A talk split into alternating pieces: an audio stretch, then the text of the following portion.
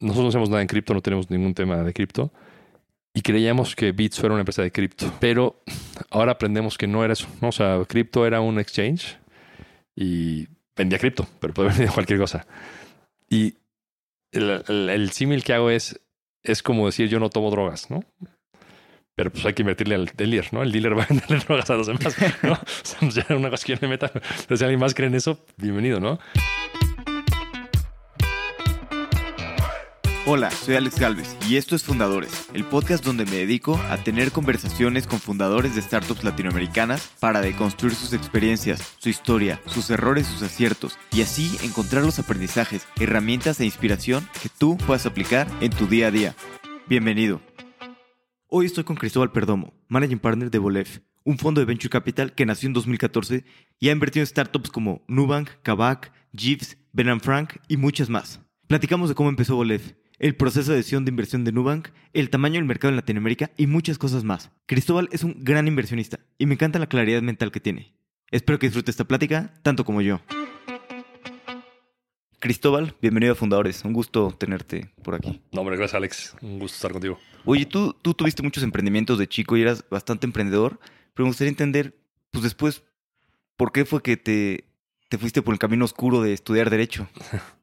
Es una gran, gran pregunta. A ver, yo originalmente, dentro de lo que quería estudiar, era quería estudiar cine. ¿no? Y me aceptaron por estudiar cine en, en Estados Unidos.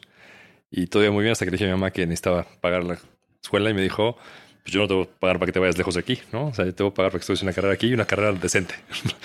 y mis opciones de carrera decente eran economía, ingeniería y derecho. ¿no? Y así me han gustado mucho los números. Y yo pensaba que si estaba economía e ingeniería, iba a acabar como el loquito de la película de Pi, ¿no? Viendo números por todos lados. Entonces dije, creo que el derecho puede compensar eso. Y malamente pues, me fui por ahí. Y, y un poquito antes me comentabas que pues, muchas cosas que, que hiciste, ¿no? Que vendías maquinitas, que, que vendías cómics. ¿Cómo, por ejemplo, cómo empezabas estas cosas y, y de- de- veías como, oye, creo que hay una oportunidad aquí y, y te lanzabas? ¿O cómo, cómo empezabas? a- A ver, desde muy chico siempre fui un devorador de, información. En aquella época no había internet, pero había revistas. Entonces, me a los 13 años leía Business Week, ¿no? Que era el único, el único adolescente que lo hacía.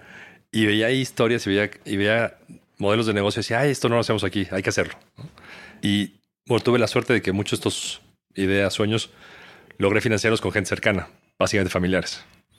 Pero también me daba cuenta que pues no era sostenible porque también ellos se aburrían de que yo venía a pedirles dinero cada vez que tenía una idea. Entonces, viendo en ya un poquito más grande, a los 18, 19, que empieza el boom de Internet en Estados Unidos, había un par de revistas que se llamaba The Industry Standard, otra se llamaba Red Herring, que eran revistas de 300 páginas, de las cuales 280 eran publicidad de compañías de startups. Pero había un montón de artículos de una cosa llamaba Venture Capital. O sea, ¿qué es esto? no? Dice, no, pues es gente que agarra dinero de terceros, la junta y la invierte en la idea de alguien. Y dije, esto está buenísimo, en Latinoamérica no existe. Entonces ahí dije, en algún momento yo voy a hacer eso. No sé cuándo, pero, pero suena bien porque me voy a evitar el problema de tener que ir a buscar familiares y no que todo el mundo tenga familiares que le pueda estar financiando ideas. Entonces creo que es algo que puede ayudar. Sí, totalmente. Fue como tu primer acercamiento a- mundo de Venture Capital, que además pues no existía, ¿no? En Latinoamérica. Si apenas ahorita está empezando, pues en esa época pues, no, no había, ¿no? Por dónde, por dónde empezar. Y luego, ¿cómo fue que, que acabaste ya pues, metido más en, en, en cosas de emprendimiento en, en tecnología? Eh, digo, sé que hiciste tu, tu MBA y demás, ya por fin saliste de, de estar como abogado. ¿Cómo acabaste en, en empresas de tecnología? O sea, yo me fui al MBA pensando que Venture Capital era como irse a reclutar a McKinsey, ¿no? Que iba a llegar a la universidad, iba a decir, oye, ¿cuándo son las, las rondas de reclutamiento de Venture Capital? Y se han de haber reído con mí todavía, ¿no? Entonces, viendo que no había un camino claro, empecé a escribir en esa época era mails, ¿no? Escribirle mails a, a cuánta gente puede conseguir contacto que trabajaba en Venture Capital. Y la verdad es que no contestó nadie, ¿no? Les mandaba un cover letter y mi currículum y no contestaba nadie. Y dije, bueno, pues, pues creo que tal vez esto no sea, pero como que se quedó ahí en el hueco, en la cabeza. Pasaron muchos años, yo acabé viviendo en Argentina y Argentina pues es un lugar que te expulsa a emprender porque no hay, no hay trabajos, ¿no? Entonces, viendo, viendo qué hacer en Argentina, yo tenía contacto con unas personas en España que habían hecho una compañía que se llamaba Privalia y de estas cosas que de repente pasan en el Venture Capital, les salió también con Privalia que los fondos querían darles más dinero para seguir comprando más de la compañía Y la manera que ellos aprovecharon esto fue diciendo, bueno, yo tengo esta idea que hay una cosa que se llama Groupon en Estados Unidos, yo quiero hacer la competencia que se llama Grupalia, y pues si me dan dinero para eso, pues puedes entrar a la siguiente ronda. Entonces consiguieron muy fácil capital para arrancar Grupalia, y de hecho ellos ni siquiera se involucraron. Ellos eran inversionistas y chairman ¿no? Del, de la compañía, y trajeron un equipo de fundadores contratados como, como yo, ¿no? para arrancar Grupalia en, en el 2010. Y ahí fue donde me reencontré con el tema de tecnología, porque tecnología siempre me había gustado, pero como de lejos, ¿no? En, Latinoamérica, pues no mucho que hacer. Y yo mis emprendimientos habían sido muy pues, del mundo real. ¿Y cómo fue estar en Grupalia? Que bueno, fue un modelo de negocios, pues, el de Groupon se repitió mucho en toda Latinoamérica y yo creo que fue un poquito como estos primeros modelos de negocios, como después fue todo food delivery, no que hubo muchos, hubo adquisiciones, fue lo mismo con Groupon, ¿no? Salieron muchas copias, hubo consolidaciones y pues como bastante activa, ¿no? La industria, bastante crecimiento. Ah, lo, bueno que hizo el, modelo de, los cupones fue que un montón de gente que nunca se había animado a poner tarjeta en, internet la puso por primera vez, ¿no? Porque si ponía 100 pesos para ir a comer a un restaurante y lo perdía, pues, pues no perdía gran cosa, ¿no? Pero no a perder 25 mil pesos en una tele. Entonces, para mí ese fue como el gran clic que hizo. Creo que como modelo de negocio era una porquería, el único que ganaba dinero ya era Google, nadie más ganaba dinero, ni el comercio, ni el cliente tenía una experiencia de compra pésima, los sitios todos perdimos dinero. Eh, fue interesante porque nosotros levantamos casi 130 millones de euros. Empezamos por, levantamos primero dos, la siguiente ronda fue de 6, luego 20 y así, así fue. De esos 130 millones de euros, más o menos 25, 20 fueron a Latinoamérica. El resto fue para España e Italia yo más o menos a los 7, 8 meses de estar en eso, yo veía los números y, por ejemplo, Florencia, en Italia, vendía más que Argentina. Barcelona vendía más que México y Chile juntos. Entonces te das cuenta que era un negocio que quizás podría funcionar en un mundo desarrollado, pero en Latinoamérica todavía estamos muy lejos de no. Entonces yo fui a ver a, los, al, CEO y le dije, oye, pues esto no jala, ¿no? Ni va a jalar.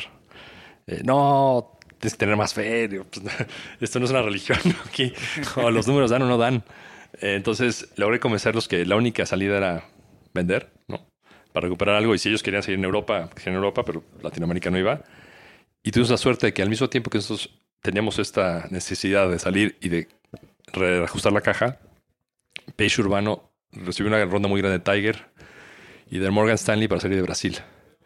Entonces nos teníamos, éramos fuera de Brasil ellos eran muy fuertes en Brasil, entonces era como un, había poco overlap y, les vendimos por una cantidad que al final recuperamos capital, tuvimos algo de ganancia y bueno, fue como una historia que tuvo un retorno.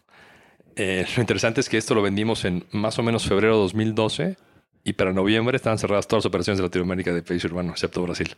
Con lo cual fue una destrucción de valor increíble. Pero a ver, ahí lo que sí yo descubrí, gracias a la oportunidad, fue lo diferente que era emprender en el mundo digital que en el mundo real.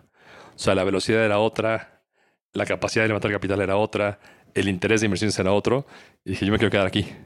Entonces, de esa relación conocí a la gente Tiger, la gente Tiger tenía una inversión en Argentina que se llamaba Boomerang, y ellos tenían un problema de primer mundo, que era el sobraba dinero de un fondo, 50 millones de dólares, y querían invertir en Latinoamérica, y en Latinoamérica estaban ya en Mercado Libre, Despegar, Cato en Brasil, o sea, muchas inversiones, ¿no? Entonces decían, hay, no hay dónde meter 50 millones. Pero quizás sí hay cómo juntar muchas inversiones y llegar a, esa cantidad. Así que, ¿por qué no creo un vehículo que se llama Navent? Ahí yo, de esta cantidad, ustedes buscan targets para comprar y yo los fondeo. Entonces compramos 30 empresas en Latinoamérica, desde México hasta Brasil, Ecuador, Venezuela, Panamá, Chile, Argentina, eh, por todos lados, Colombia. Y fue y nos fue muy bien fuera de Brasil. Brasil siempre fue un lugar súper difícil. Brasil es como irte a sentar a una mesa de póker donde cada quien tiene su bonchecito de 10 millones de dólares y pues a ver quién, quién pestaña primero. Entonces, en estas iteraciones con el board, que era básicamente Tiger en Nueva York, era muy impresionante que siempre se interesaba solo Brasil. Brasil era el peor país. Brasil que hacía poco, perdíamos dinero, perdíamos empleados, juicios laborales, competidores súper armados. Y en cambio, volteabas a ver al otro lado, México, Perú, Argentina, márgenes de vida de 50%, crecimiento 3x cada año, no tenemos competencia, tenemos una ventaja enorme en ser regional, porque, por ejemplo, mis competidores eran muy locales, entonces en Perú mi competidor principal era un, periódico y ellos tenían un equipo de tecnología de tres personas, ¿no? Yo tenía 50. Entonces, a mí se me iba una persona y no pasaba nada. A se iba una persona y perdía un tercer equipo. Entonces, era súper este, desigual la, competencia. Entonces, de ahí nació mi idea de dije, algo falta en la TAM de hacer un fondo que sea regional, no Brasil. Pero también había fondos. En México empezaba Olipi, en Chile había un par, Aurus, no con otro. En Colombia estaba Velum, eh, con fondos muy chiquitos locales que solo veían su país. Entonces dije, hay que hacer algo que sea, regional. Entonces, esa fue la idea de, de, de, iniciar el fondo. Y yo seguí en Navent, arrancamos el fondo, pero con la idea de que en un momento ya pasara full time. Y así, así empezamos. ¿Y cómo fue levantar ese primer fondo? ¿Qué tanto, digo, ya tienes bastante experiencia en la, en la región y, y este, invirtiendo? ¿Cómo planearon el tamaño del fondo y sobre todo pues, el universo del PIS, ¿no? Porque hay, bueno, si ahorita hay pocas personas que pueden invertir en fondos, no hay casas institucionales, pues antes menos, ¿no? Y también venderles el, oye, voy a venir a hacer esto que, que no existe y, y, y a quiénes les hacías pitch, ¿cómo encontrabas a esas personas? Pues es, es, bien amable de tu parte que piensas que tienes una planeación, ¿no? O sea, no, o sea, no hubo ninguna planeación. O sea, lo que pensamos fue, hay que conseguir dinero, ¿no? Y hay que ser un fondo. Órale, ¿qué es un fondo? ¿no? Entonces, empezar desde qué es un fondo en un dibujo de cajitas, ¿eh? De, hay un general partner, hay un vehículo de inversión, hay un management company. Es, eso tardamos en descubrirlo seis meses, ¿no? Y agarrando migajas de que nos contaba alguien nos contaba otra persona. Más o menos contamos de idea de la estructura, empezamos a ver gente y fue de uno que te derivaba con otro, que te derivaba con otro. O sea, nuestro objetivo en cada llamada era que nos dieran un contacto más. Quizás que no invirtieran, pero por que no se acabara la cadena, ¿no? Si se acababa la cadena, sabes que ahí se moría. Entonces, hicimos eso más o menos con 300 personas, de las cuales 8 dijeron, me late, ¿no? Me late, pero verme a ver cuando tengas a alguien que ya entró. Y eso es el clásico problema de, de levantar capital, ¿no? Nadie quiere ser primero, o sea, nadie se la juega. Entonces, pues intentamos que alguien se la jugara, no pudimos, y había un inversionista que había sido muy generoso con su tiempo y que creíamos que tenía un poco más de convicción. Curiosamente, porque nunca había invertido en fondos, ¿no? Entonces, como que no, no estaba maleado. Pero de muchas cosas que, que, vimos fue que la gente que había invertido en Venture Capital en México, como que había tenido muy malas experiencias. Nunca había recibido capital, sentía que no iba para ningún lado y dije, yo no voy a invertir hasta que me regresen lo que ya puse. Entonces, esos eran como imposibles.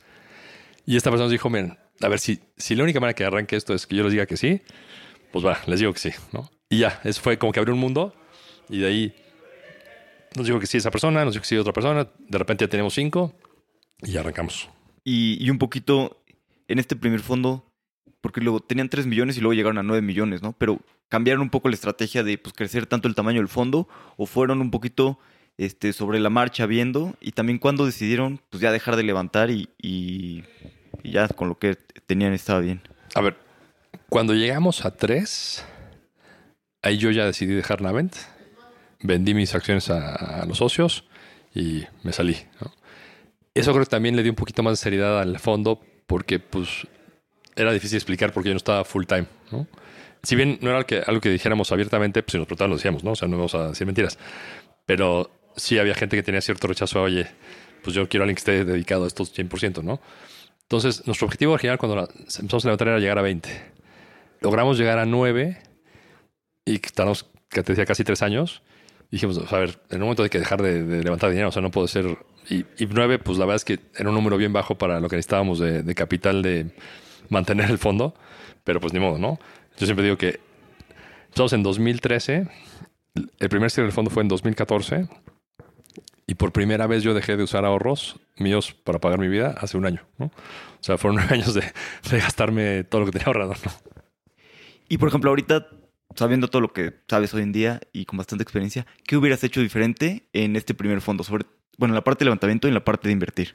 Pues creo que hubiera sido más rico para empezar, ¿no? Porque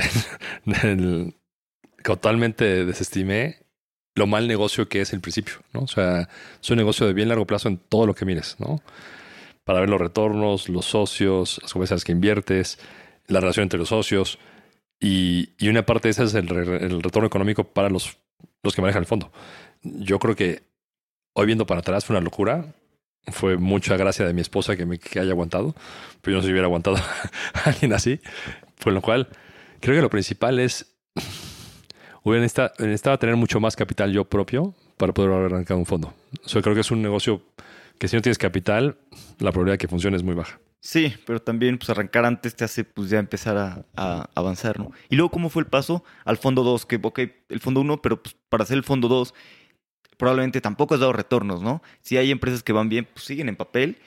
Y, justo este problema, ¿no? Algunos inversionistas que ya te invirtieron, que dicen, oye, pues yo quiero invertir más cuando regrese, ¿no? ¿Cómo fue el fondo 2? ¿Fue mucho tiempo después o...? Ojalá hubiera tenido gente como tú que dices que te quiero dar más dinero. Nunca me pasó eso. nunca nadie me dijo, oye, cuando tengas más, me digo, ven por ella, ¿no? En nuestro caso fue, no sé, invertimos el primer fondo más o menos en cinco años. O sea, empezamos a invertir, el primer cheque fue en diciembre de 2014 y el último cheque fue julio de 2018, ¿no? Bueno, cuatro años más o menos, ¿no? El último cheque inicial, ¿no? O sea, había, había todavía un pedazo para follow-ons. Una lección del fondo 1 al fondo 2 fue que subestimamos que el segundo fondo creíamos que iba a ser... La gente decía que era más fácil que el primero. Yo creo que es más difícil el segundo que el primero, ¿no? Y es un poco como levantar pre-seed y levantar seed, ¿no? O sea, el pre-seed, pues es un PowerPoint y si te creen, te creen.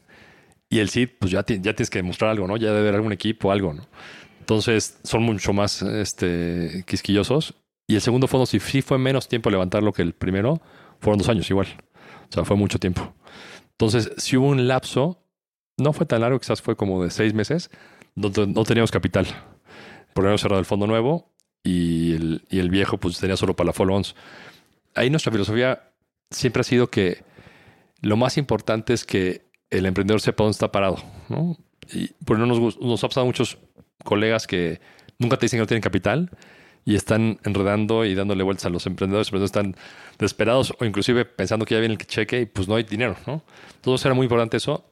Y esos seis meses que no tuvimos capital, nos convertimos un poco más como en advisors de, de emprendedores que decía, oye, digo, me decía, oye, es que estamos levantando. Pues sí, pero no tenemos dinero. Si sabiendo eso te sirve rebotar con una idea, bienvenido. Pero sí, nada más ten muy claro que la posibilidad de que venga un cheque es casi cero.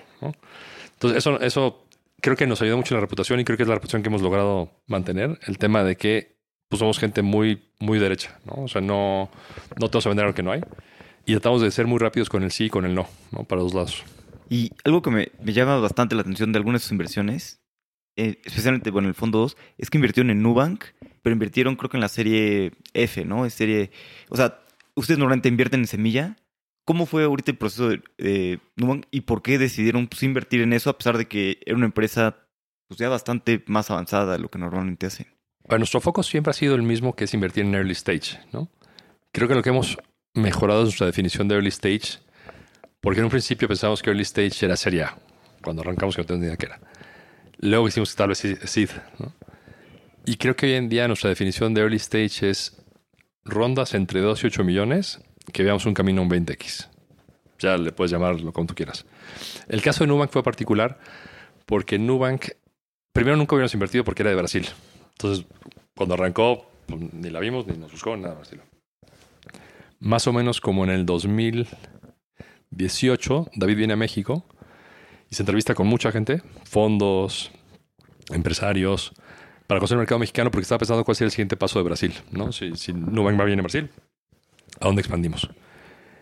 Si veías tú los números, los lugares obvios para expandirse eran Perú y México, porque el retorno sobre capital en, servicios financieros son los países con más altos. ¿no? O sea, tienes poca competencia, es caracterizado el mercado bancario, pero es muy chiquito. Entonces México era como más obvio. Colombia era una opción, no tanto por el negocio bancario, sino porque también David es colombiano, tenía cierta afinidad por Colombia, contactos. Y Argentina se volvió un poco interesante cuando subió la, la decisión de Macri y parecía que se iba a ser un país más normal, ¿no? Eh, no pasó. Entonces, bueno, conocemos ahí a, a, David. David nos cuenta qué estamos haciendo, le damos nuestra visión, por qué México, por qué sí, por qué no. Ya, ahí queda. Más o menos un año después, nos buscan y dicen, oigan, pues ahora sí, voy a abrir México, ¿no? Quiero que inviertan. Pues, pues órale, ¿no? O sea, gracias, ¿no? Pero pues ya vales, en este momento ya vale 4 billones de dólares la compañía dijimos, pues es que esa, ese valor, no hay manera, ¿no? Estamos early stage, como tú dijiste. No, este, me interesa mucho, este, estoy súper con ustedes. O sea, no estoy buscando inversiones en México. Lo estoy invitando a ustedes. Si ustedes no quieren, pues entonces ya veré si busco a alguien más. Pero entonces ahí era como ver muy halagador por un lado y por otro lado entender cómo puede ser que funcionara. Entonces, hablando con David, David dijo, miren, se va a poner fácil. Les voy a hacer un descuento sobre la ronda. Les voy a dar acceso a mí, que para nosotros era muy importante que invirtiéramos en alguien en que podíamos realmente hablar y no tener simplemente un logo en la página y decir, ah, invertí en Nubank, que te preguntes por Nubank, que es, pues no tengo idea cómo va. ¿no? Este, entonces, eso era bueno. Y la otra cosa es, también él sabiendo que era un cheque chico el nuestro, nos dijo, inviertan lo que quieran. O sea, a mí me da igual el cheque, yo no quiero la relación con ustedes. Entonces, hicimos ahí nuestros números y dijimos, a ver, esto es difícil que sea un 20X, pero el piso también es bien alto. Yo creo que menos de 3X no va a dar. Entonces, a ver. Y, y la otra parte que sí ya fue quizás más autoconvencimiento nuestro era, queríamos que podemos aprender mucho de una empresa ya tan grande para las empresas nuestras que tenemos más chicas, ¿no? O sea, cómo haces esa evolución hacer una corporación, ¿no? El management de Nubank es excepcional y, y cómo armó ese management, mucho con gente de afuera, ¿no? O sea, tenía gente de Canadá, Estados Unidos, Inglaterra, Alemania, que se habían movido a Brasil, trabajar en un banco brasileño nuevo, ¿no? Entonces todo eso como nos parecía muy interesante y así nos animamos. la verdad es que salió muy bien. En su momento llegó a estar 17 veces la, inversión. Hoy en día está mucho más abajo por la, por la acción, pero sí fue una gran experiencia. Sí, no, me imagino que además, pues Nubank, además la oportunidad es bastante grande, ¿no? A pesar de que entraron ya caro, pues sí, este, también puede ser un poco más, le quita riesgo a las otras inversiones, ¿no? Como dices, seguramente ya tendrás un 3X. Y ustedes también son muy cercanos a, todos los emprendedores, los que invierten, son muy hands-on. Bueno, no sé cercanos, son muy hands-on y tienen una filosofía muy buena, ¿no? De al principio, los primeros seis meses, estar con ellos en, en cada reunión, bueno, en alguna reunión a la semana, ¿Cómo fue naciendo esta, esta filosofía y esta manera de estar bastante, conocer muy bien la operación de las empresas? Sea, antes de invertir, pensamos por qué queríamos invertir, ¿no? O sea, o, por qué nos dejarán invertir. Y no tenemos un background financiero, ni Eric ni yo. Somos ex consultores y ex corporativos. ¿no? Entonces, era difícil vender el tema de que somos muy buenos sabiendo qué va a valer más, ¿no? O por qué un Excel me va a dar una TIR del 70%. Pero lo que sí hemos visto es Eric en Mercado Libre, yo en Grupalia, en Avent, había visto cómo una compañía se puede hacer muy grande. Y creíamos que ayudamos a las compañías a hacerse muy grandes por simple consecuencia y a tener muy buenos retornos. Entonces, como que ese era nuestro camino. no sabemos si va a ser un retorno del 70, no, sé qué sea, pero va a ser un retorno bueno si logramos que esta compañía sea muy grande. Entonces, por ahí empieza. ¿Y cómo sabemos que una compañía sea muy grande? Pues teniendo mucho más contacto con los emprendedores. Nuestra filosofía es un poco de que por un lado, quitarle fricción al emprendedor con el fondo. Queremos que no sea una carga para el fondo. Por eso cuando participamos en sus reuniones son reuniones que ellos ya tienen. Es una reunión de marketing, de staff, de cada quien tiene su, su sabor, pero no es una reunión para nosotros. Solo gusta ver los números en crudo para entender qué pasa, por qué podemos ayudar. ¿no? Cuando es una reunión preparada para nosotros, pues en esa preparación, pues filtras mucho. ¿no? O sea, no quieres mostrar cosas muy malas, hay cosas que quizás dejas de lado porque no hay tiempo, cualquier cosa. Entonces es bien importante. Siempre nuestra visión es que el emprendedor es nuestro socio y queremos que llegue a un muy buen lugar. Si al final de eso acabamos siendo amigos, es excelente. Pero la visión no es ser amigos. Nosotros somos amigos de emprendedores, ¿no? O sea, si quieren ser un founder friendly, consíguense un perro, ¿no? Pero no, nosotros. Pero casi todos siempre nos acabamos siendo amigos. Porque si bien no es muchas veces la respuesta que ellos quieren, nuestra idea siempre ofrecer la visión mejor para la compañía, que quizás está en contra nuestra o en contra del emprendedor, pero para la compañía es la mejor. Y una vez hablado eso y que esté en claro, si el emprendedor decide mañana hacer otra cosa, estamos 100% con él. Pero ya te avisé que tiene que ser, ¿no? Entonces, eso como que los emprendedores lo, aprecian mucho. Sabes que ser emprendedor es de las cosas más solitarias que hay, ¿no? No, puede estar mal con nadie, ¿no? De tener buena cara con sus empleados para que sepan que vienen en la, compañía, con tu socio para que sepan que vienen en la compañía, con tus inversiones para que sepan que vienen en la compañía, con los clientes para que sepan que están comprando lo mejor. Entonces, como que nunca hay un momento de ser vulnerable decir, híjole, ¿a dónde le doy paro? ¿no? O sea, no, no sé si es a la derecha, a la izquierda, si paro, si, ¿para qué sigo? Y tratamos de que ese espacio siempre haya. Y como ustedes tienen mucha claridad en, muchas cosas, eso me gusta, ¿no? Como esta manera de, ver las inversiones, también eh, buscan su, su 20X y tienen como muchas cosas muy claras ahorita. Todo esto ha ido evolucionando con el tiempo. Este, ¿Qué cosas tenían pues, muy claras que han ido cambiando? ¿Cómo ha sido como toda esta filosofía del fondo que han ido creando? Como que la visión mayor, y es algo bien difícil porque casi no pasa, es que cada fondo sea igual o mejor que el anterior. Si tú ves los fondos en Estados Unidos, que hay historia del 86 para acá, es una escalera, ¿no? el primer fondo es mejor que el segundo, el segundo mejor que el tercero, el tercero mejor que el cuarto. Y hay mil explicaciones o hipótesis de por qué es esto, ¿no? Una es porque cambian los socios, ¿no? Otra es porque cambia el foco de los socios porque ya se hacen ricos y dicen ya, ya no te dedicar tanto. Otra es porque aumenta mucho el número de activos que manejan, con lo cual es, es diferente tener un retorno bueno en 100 millones que en un millón, ¿no? O sea, es bien difícil. Entonces, partiendo de esa idea de que queremos que esto sea mejor cada vez, sí somos, cuestionamos mucho las ideas con las que arrancamos o que tenemos hoy para que mañana sean mejores, ¿no? ¿Cómo los redefinimos? Entonces, por ejemplo, para mí la que siempre me, me choquea más es, creo que arrancamos del punto típico de todos los inversionistas, que es invierto en grandes emprendedores. Todo el mundo dice, invierto en cracks, ¿no? Nadie dice invierto en idiotas. Pero no es suficiente para venture capital. Es suficiente para tener buenos negocios, pero no para venture capital. Porque con un gran fundador no alcanza. Debes tener un gran equipo. Y viendo hacia atrás las veces que hemos dicho que les ha ido muy bien, las que sin duda todas lo que comparten es que las mejores empresas tienen fundadores con gente abajo de ellos igual o mejor que ellos. Entonces son dos cosas. Una es un poco la humildad para poder decir, quizás hay gente mejor que yo allá afuera, que tiene que tener esto y tiene que tener más poder. Y muchas veces ganan más que el founder. ¿no? Puedo decir que el founder tiene más acciones, pero el día a día, cuando acaba el mes, el que recibe el cheque más grande es el otra persona. Y eso hay founders que no lo pueden solver, ¿no? O sea, hay founders que dicen, yo tengo que ser aquí el mejor pagado.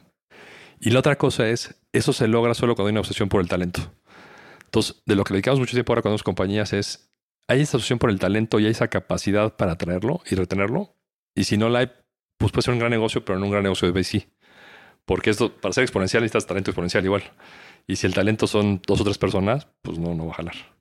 ¿Y cómo evalúas esto? ¿Cómo evalúas pues, que haya una obsesión por el talento y que, sobre todo en etapas tan tempranas? Saber mucho es entender quién está en el, en el match and team, por qué vinieron, cuál es el background, cuál, qué los convenció para venir para acá, qué gente falta. O sea, tienen claro que en ese mapa de, oye, si mañana te diera 10 millones de dólares, ¿qué eres con ellos? O sea, ¿quién traerías? Entre más específica la respuesta, o sea, tengo nombre y apellido, Muchas veces no te lo quieren dar porque dicen, oye, te lo vas a piratear. No, no problema, pero por eso llames perfil, ¿no? O sea, esta persona maneja banca minorista en Scotiabank, no sé. A veces inclusive les he dicho, oye, ¿y esta persona has contado? Sí, sí, mira, aquí está su WhatsApp para que veas, ¿no? Entonces, como que sí es, hay que bajarlo a tierra a que esta obsesión realmente, pues tienes algo que mostrar y no es simplemente, sí, me encanta el talento, yo soy fanático de la gente buena, ¿no? Sí, sí, totalmente. Y un poquito hablando de, de su proceso, sobre todo, bueno, hacen pues, bastante due diligence y todo. ¿Cómo, ¿Cómo, es todo su proceso de inversión? ¿Y cómo llegan, por ejemplo, los emprendedores eh, a ustedes? ¿Cómo, pues, cómo, ¿Cómo llegan y cómo tienen el tiempo de pues, hablar con, con bastantes emprendedores? ¿O cuál, cuál es su proceso? ¿Cuál es su filosofía? Será que 99% es inbound, ¿no? Sí hemos ido a buscar alguna vez emprendedores. La verdad es que los que hemos ido a buscar nunca hemos invertido. Entonces me doy cuenta que no es muy efectivo. Es inbound no porque seamos buenos. Es inbound porque tú lo habrás visto con tu fondo. Una vez que tienes el título de fondo te llega todo o el 99%. ¿no? Quizás puede cambiar un poquito quién lo ve antes que otra persona, pero todo lo ves, tarde o temprano. Entonces ese no es un problema en Latinoamérica todavía, no es como Estados Unidos que tienes tener scouts en, el Starbucks para ver si estás oyendo hablar a alguien de su pitch para decirle, oye, yo te doy un cheque. ¿no? Eso no pasa en Latinoamérica. Creo que sigue siendo en, Latinoamérica el reto de que las buenas pues, son bien competidas. Entonces, ¿cómo haces para entrar en las buenas? Y ese, ese siempre fue nuestro, como nuestra obsesión, que cuando pasara eso en Latinoamérica estuviéramos en ese tier de los que van a ver, ¿no? Y que si quieren entrar, pueden entrar. Hasta la fecha seguimos invictos, nunca hemos quedado fuera de los que quieren entrar. Yo creo que la razón no es porque seamos genios, es porque somos muy, muy enfocados en que el emprendedor sepa a qué le tiramos y qué no hacemos. ¿no? Nos creemos que el valor agregado es muy relativo te puedo, decir qué hacemos y tú me dirás si te gusta o no te gusta. y sí es bien importante también para nosotros el tema de que sean compañías con las que podemos trabajar. Porque, volviendo a lo mismo, siendo que nuestra visión es de socios y no de inversionistas, si no puedo ser un buen socio tuyo, o, o también quizás te caigo mal, y también es perfectamente válido decir, yo quiero trabajar contigo, ¿no? O sea, entonces es bien importante estas interacciones iniciales, ver si hay química, ¿no? O sea, ver si es alguien que te responde las preguntas, que no está mirando otra pantalla cuando está hablando con ellos. Como que esa, nos da una idea de, ah, bueno, o sea, esta persona, pensando que esto, lo más seguro es que cabe mal. ¿no? O sea, lo más probable que es una compañía, lo más seguro es que cabe mal. La probabilidad de que le vaya bien es bien baja. Entonces, si acaba mal esto, ¿es en lo que podemos trabajar o no? Ese es como un poquito el, el foco. ¿Y qué errores han, han hecho en inversiones que les hayan dejado aprendizajes? A ver, para mí siempre ha sido la más interesante es Bitso. Daniel nos invitó a invertir, estuvimos muy cerca de invertir y hubo dos razones por las que no invertimos. Una fue la evaluación que nos parecía alta y la otra fue que nosotros no hacemos nada en cripto, no tenemos ningún tema de cripto y creíamos que Bitso era una empresa de cripto. Pero ahora aprendemos que no era eso. O sea, cripto era un exchange y vendía cripto, pero puede vender cualquier cosa. Y el, símil que hago es, es como decir yo no tomo drogas, ¿no? Pero pues hay que invertirle al dealer, ¿no? El dealer va a venderle drogas a los demás, ¿no? o sea, una cosa que me meta. si alguien más cree en eso, bienvenido, ¿no? Creo que nos ha ido muy bien con Bitso y eso sí nos ha hecho pensar mucho más, tratar de ser menos específicos en lo que es el negocio y tratar de ver si es algo más grande que lo que vemos, ¿no? O sea, esto puede ser más grande que lo que queremos o no.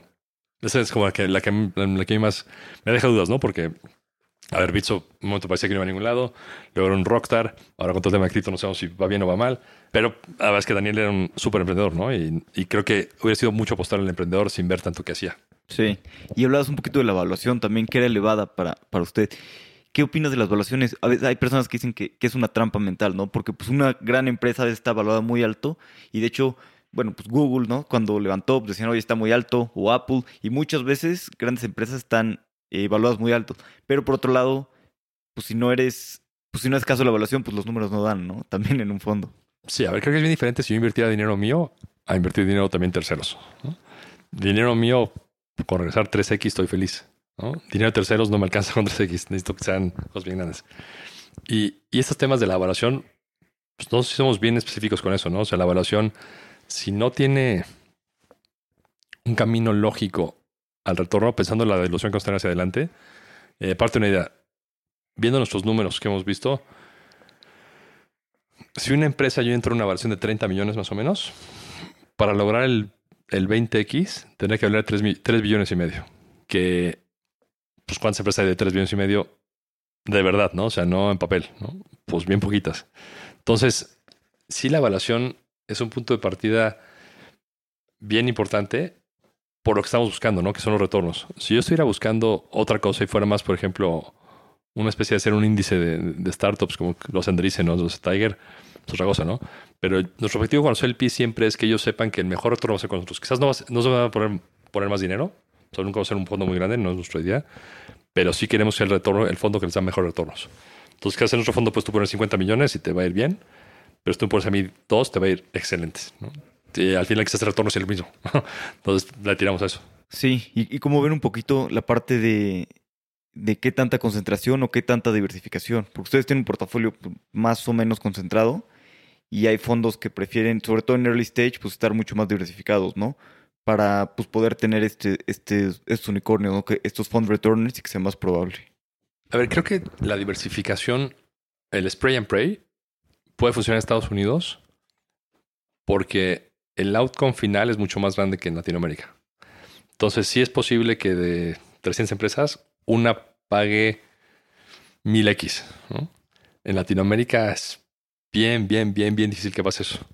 Entonces, por eso es que nosotros creemos que el spray and pray en Latinoamérica la vemos mucho más difícil que en, que en Estados Unidos. Y también es importante el tema de la concentración por la atención que le puedes dar a las compañías. Entonces es muy importante poder tener esa relación y no que un día me llame alguien y dice, ¿este qué, qué empresa era? ¿no? que estoy seguro que le pasa a muchos. ¿no? Uy, yo no me acordaba que le había invertido. Entonces sí es bien importante tener esa relación y poder decir, ah, pues conozco esta empresa y más o menos, si me pregunto, soy de, de las empresas que en el portafolio te puedo decir en qué están hoy, ¿no? El día que no puedo hacer eso, pues evidentemente se nos fue la diversificación al otro lado y estamos haciendo algo mal. Sí, totalmente. Y hablabas también del tamaño del fondo y del tamaño del mercado en Latinoamérica, ¿no? Su fondo es de como 100 millones, un poquito arriba, 140 creo, no sé. Pero decías que tampoco quieren ser un fondo tan grande como algunos de Estados Unidos, ¿no? Lo que yo creo que también es que a veces pues eres un fondo más grande. Bueno, en primera, más difícil dar retornos y en segunda, pues el mercado en Latinoamérica tal vez no es tan grande para estar invirtiendo tales cantidades, ¿no? ¿Ustedes cómo ven esta parte de, del fondo de mantenerse un fondo pues, de cierto tamaño? O sea, la parte más importante es el tema de cuánto puedes invertir bien, ¿no? Y siempre usamos el ejemplo de Benchmark, ¿no? Benchmark en Estados Unidos es un fondo que desde hace muchos años, diría que más de 15, solo levanta fondos de 400 millones. Y 400 millones en Estados Unidos te dice que en Latinoamérica, pues cuánto puede ser. Yo creo que más de 150 la veo muy difícil, ¿no? O sea, ya está rayándole. Entonces, ese es como un, un, punto. La otra cosa es, me preocupa la consecuencia de tener mucho capital. Yo lo viví en Grupalia. En Grupalia, cuando teníamos capital, un día llega el, founder, el, CEO, y me dice, estamos quemando 800 mil dólares, 800 mil euros al mes. Dije, no, al día, perdón. Dije, pero pues eso es una... No, no, porque me van a dar más dinero en los fondos, no, no, pasa nada. Y la verdad es que muchos problemas los resuelves con dinero y creo que esa es la peor solución, ¿no? O sea, ocultas un montón de vicios, un montón de... te haces menos eficiente, menos ambicioso. Y creo que eso pasa en los fondos igual. O sea, cuando tienes tanto capital, es tanto lo que ganas tú en fees que el carry se vuelve como un bono, ojalá pase, pero no es mi driver. Entonces es muy importante que, primero, un patrimonio, nuestro patrimonio casi el 90% está invertido en los fondos, con lo cual, si yo estoy contento es porque el LP está contento. No, no va a pasar al revés, seguro. Y, y, eso es bien importante, ¿no? La alineación con los inversionistas. Creo que cuando tienes mucho capital, te desalineas muy fuerte, porque también del lado de los inversionistas grandes, es raro que sea inversionista directo y son más bien agentes del inversionista. O sea, gente que maneja dinero para terceros.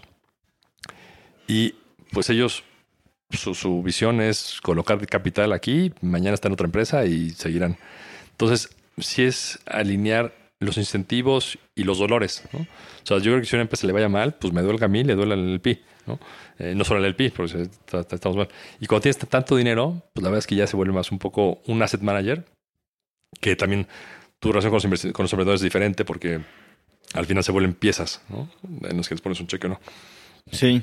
¿Y cómo levantan un fondo de pues, tal cantidad? Sobre todo, me dijiste que el fondo 1 obviamente fue muy complicado. El fondo 2, pues más complicado.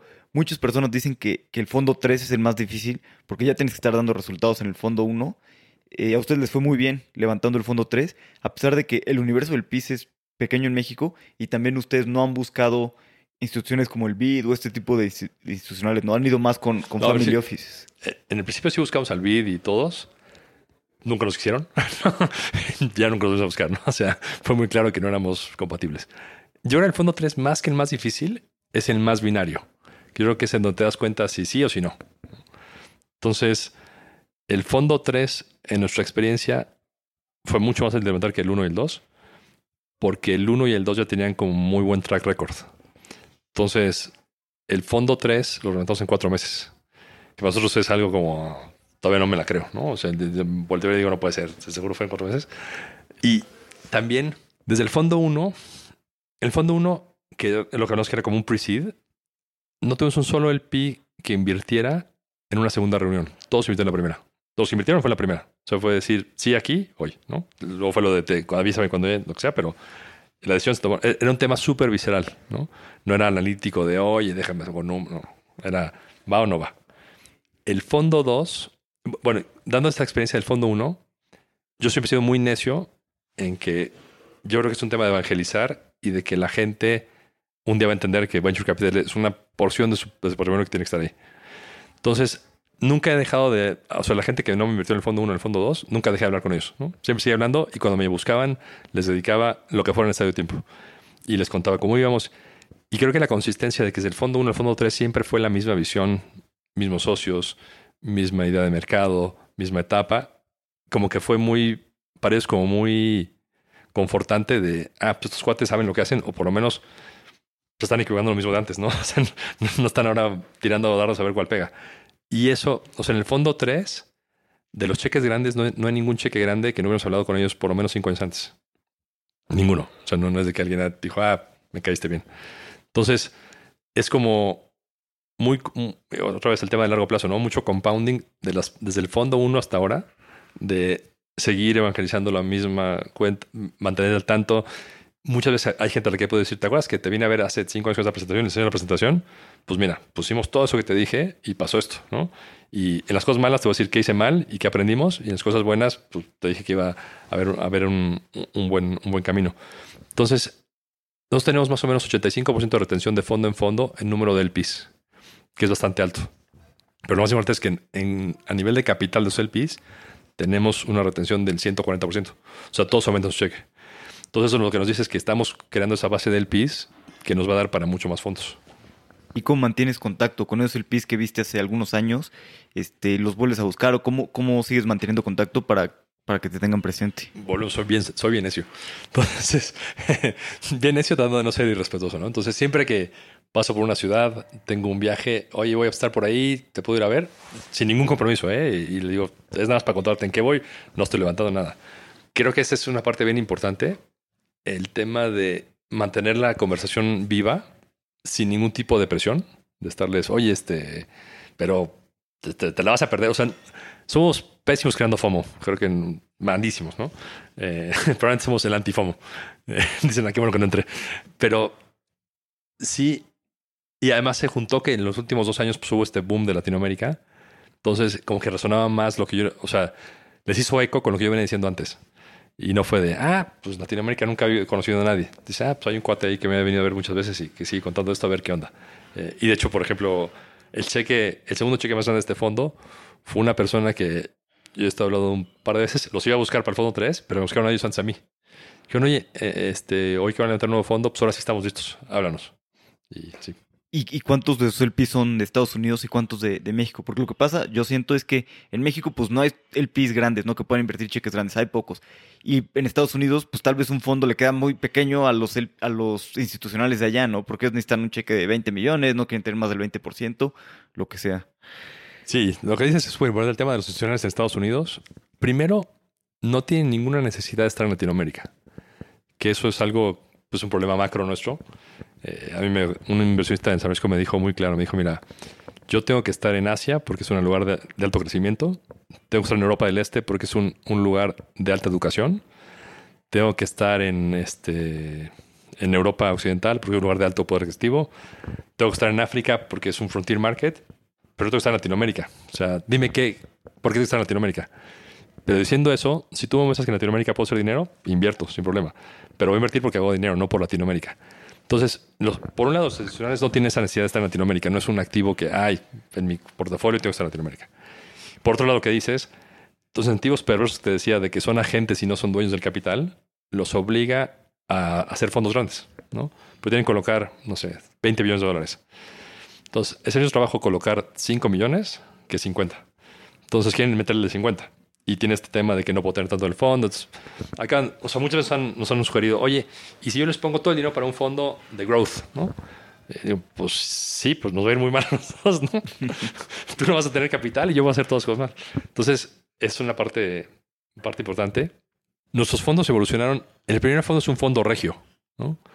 95% de nuestras inversiones son regios. Y no, ni Eric ni yo somos regios. Pero, a ver, algo que los dos vivimos en Monterrey en una época de nuestras vidas y algo que a mí me gusta mucho Monterrey es que es un lugar muy meritocrático. La gente le tiene mucho aprecio a quien arriesga, se esfuerza y le va bien.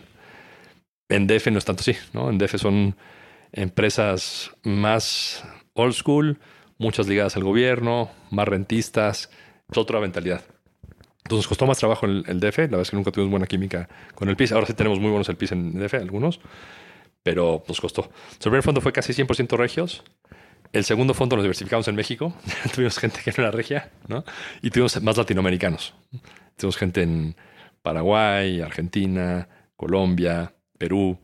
Y en el tercer fondo ya salimos de Latinoamérica y tenemos gente en Australia, en Estados Unidos, en Europa, en un montón de lados.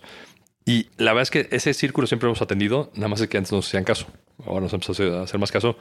Esperemos que ahora, a pesar de las noticias de Latinoamérica, los fondos, los retornos del fondo sean suficientes para que sigan ahí. Sí.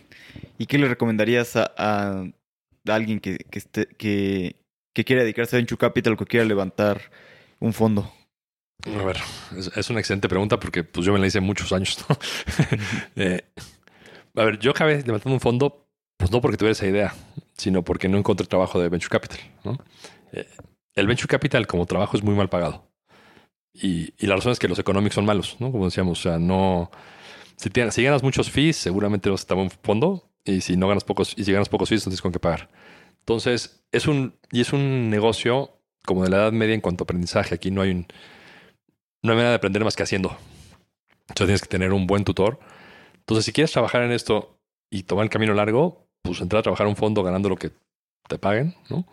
y aprende lo máximo posible para en un momento tener tu fondo. Si quieres levantar un fondo, pues yo lo pensaría tres veces, ¿no? Porque es una carrera bien ingrata en el corto plazo y que hay mucho mejores maneras de ganarse la vida que esto, más fáciles. Entonces, si no es una obsesión y algo que realmente te apasiona, pues yo creo que no es para... Porque también el, lo que decía, los retornos van a venir bien tarde, ¿no? Entonces tienes que, que tirar un, un, horizonte parecido a un emprendedor, ¿no? De 7, 8 años de que no va a haber nada y ojalá que en el 10 sí. Pero si no tienes esa paciencia y que te mantenga vivo por el tiempo, pues la vas a pasar muy mal. Sí, totalmente. Ustedes son bastante hands-on. A medida que pues, van teniendo un tercer fondo, también el portafolio crece porque tienen algunas del fondo 1, algunas del fondo 2, eh, ahora las del fondo 3. ¿Cómo hacen para pues, seguir pues, pudiendo trabajar teniendo cada vez más inversiones? Esa es excelente pregunta que sí la hacen muchos los LPs.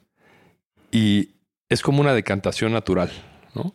En las malas, pues se mueren o, o pasan a segundo término. En las buenas, por la misma naturaleza de que atraen más capital y gente quizás más relevante o que tú quieras, pues son más, más, más menos importantes, ¿no? Ah, pues, algunos seguimos en el board porque nos lo pide el founder que sigamos, o seguimos siendo advisors de ellos cuando tienen un tema con su propio board, ¿no? Aunque seamos parte del cap table.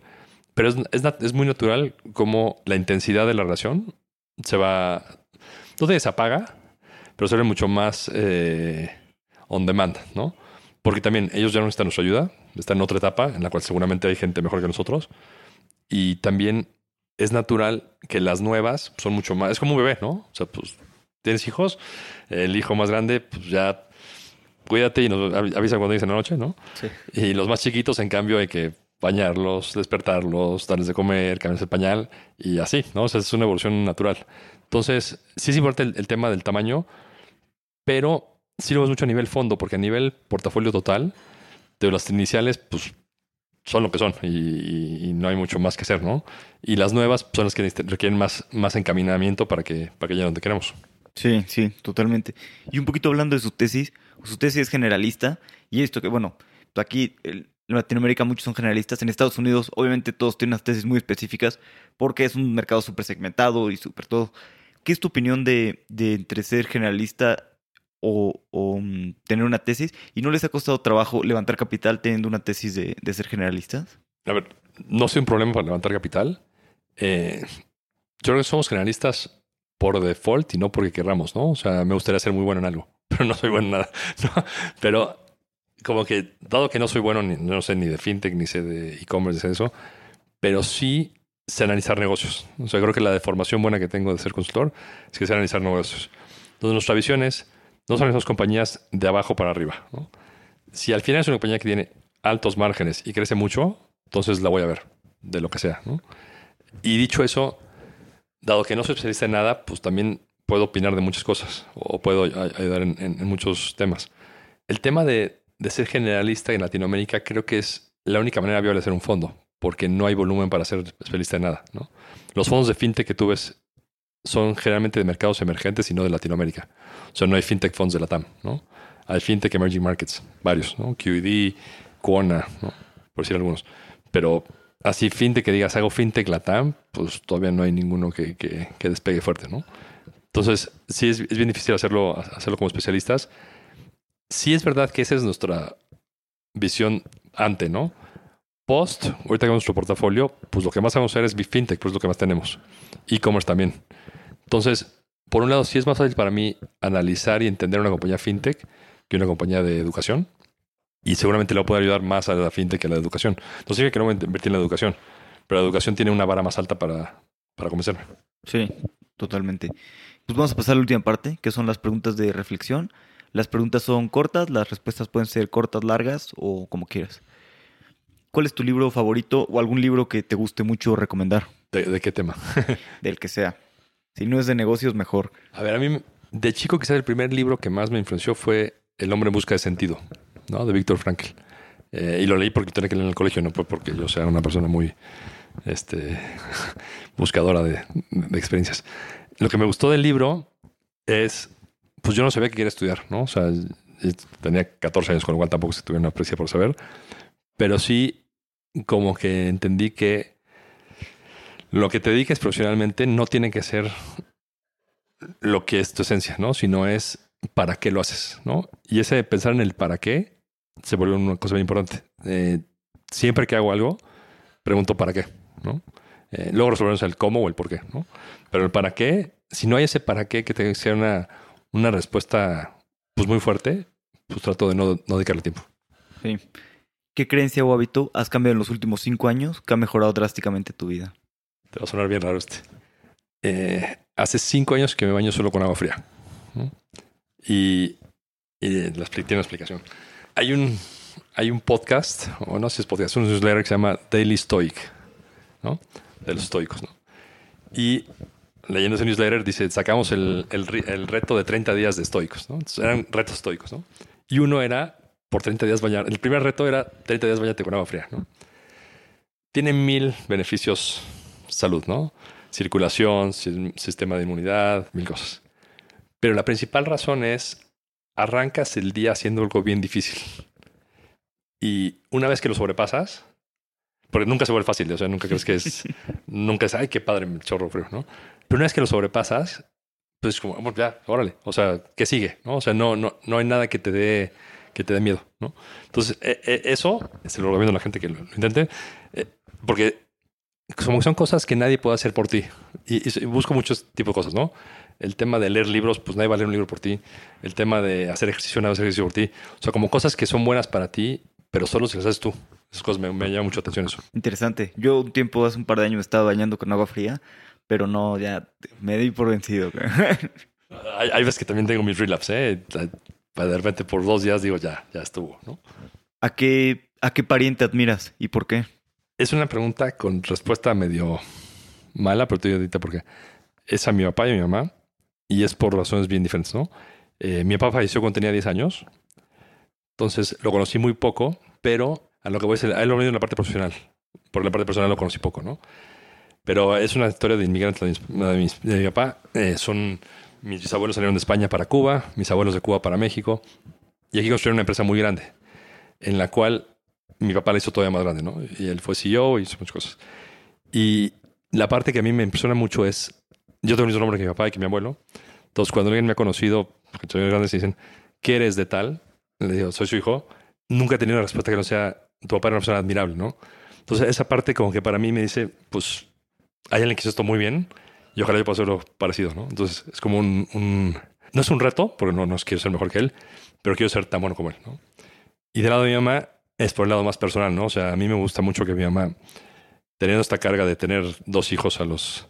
yo tenía 10 años, mi hermana tenía 8 años, que en viuda nunca, no tuvo necesidad económica, por suerte no fue de que tuvo que salir a la calle a trabajar, pero sí, pues tuvo que replantearse la vida, ¿no? O sea, y en esa decisión de replantearse la vida, no tomó la, la no tuvo ninguna decisión personal, sino fue siempre muy enfocada en mi hermana y en mí, ¿no?